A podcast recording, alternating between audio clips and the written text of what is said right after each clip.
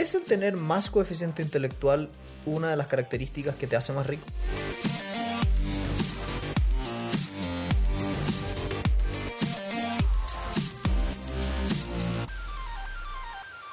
Hola a todos, bienvenidos a Elemental, una nueva sesión de Extra Ideas, el espacio donde vemos charlas, papers, fragmentos de textos y todo para traerles una pequeña muestra de conocimiento en un espacio mágico de amistad. Mi nombre es Pedro y estoy acá con Santiago. Hola, hola.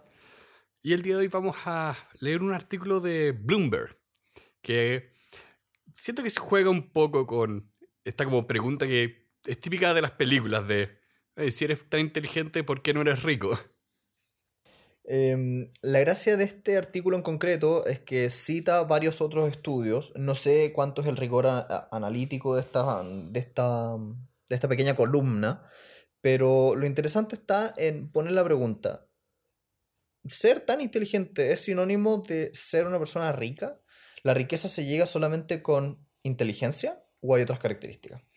Y en esto me gustaría partir un poquitito como desde la, desde la experiencia personal.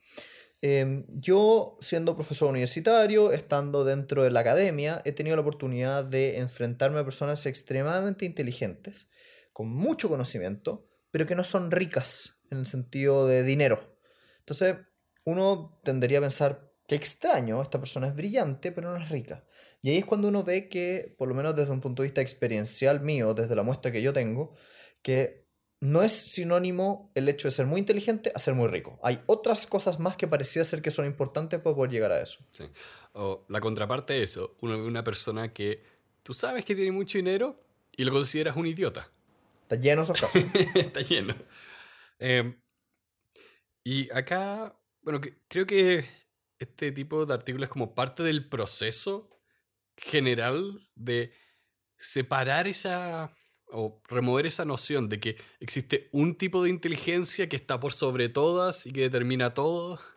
Sí, parecía ser que a principios del siglo pasado se popularizó mucho la idea de que el coeficiente intelectual, que está medido por una prueba muy concreta, era la única forma de medir la inteligencia y que las personas con mayor coeficiente intelectual eran las definitivamente más inteligentes y las con menos eran más tontas. Ahora, lo problemático de ese acercamiento es que no es capaz de captar la riqueza de la inteligencia humana, que tiene distintas facetas, que tiene distintos lados, que la inteligencia en sí misma no es suficiente, y bajando un poco como al texto y la pregunta que tenemos en concreto de ser inteligente te hace más rico, no, no necesariamente. Por ejemplo, hay otras características que sí te pueden hacer más inteligente, como la perseverancia, el trabajo duro. De hecho, acá citaban que tu coeficiente intelectual tenía un efecto sobre tu riqueza de un 1 o 2%. Es decir... No mucho. No mucho. Eh, y, bueno, como dices, habla mucho de la riqueza humana, o sea, de la riqueza de la inteligencia humana, que requiera o tenga tantas facetas y que realmente si a ti te va bien o mal en la vida, son toda una serie de factores. Acá en un momento hablan de ok, la suerte tiene un efecto en esto, pero también es muy importante tu personalidad. Si eres una persona que es, amena en el trabajo, que es buena para trabajar en equipo, que tiene un rigor para estudiar muy bueno, también era importante. Ahí veían un tema de, ¿sabes qué? Las notas y las pruebas del colegio y las universidades sí predecían buenos resultados más adelante, de mejor manera que, sí. Sí, de mejor manera que las pruebas de coeficiente intelectual solas. Exacto.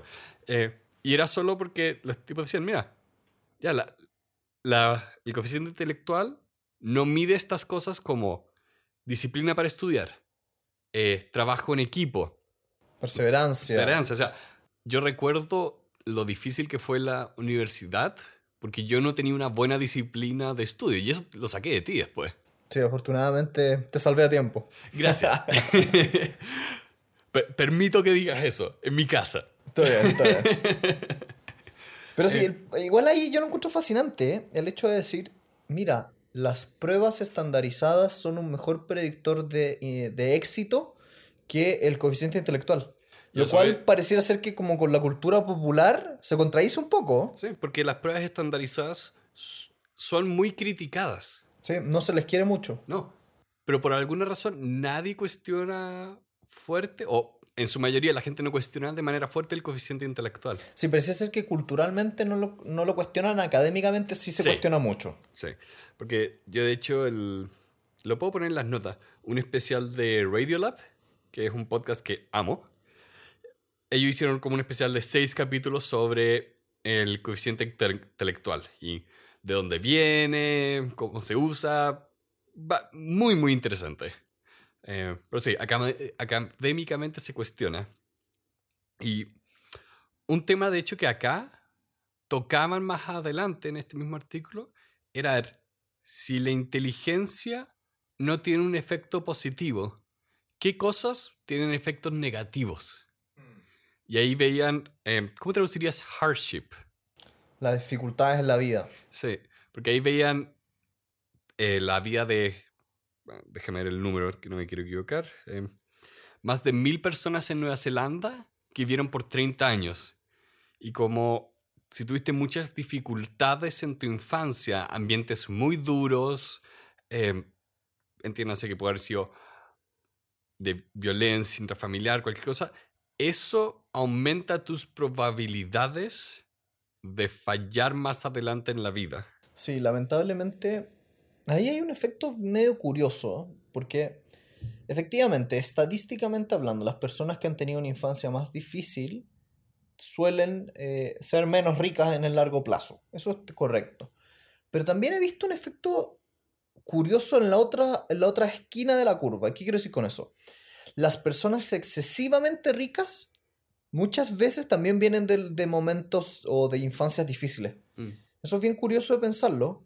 Personas que no tuvieron tanto privilegio de jóvenes terminan siendo los que son o más ricos o están en la media, que son más o menos pobres, entre comillas. Sí.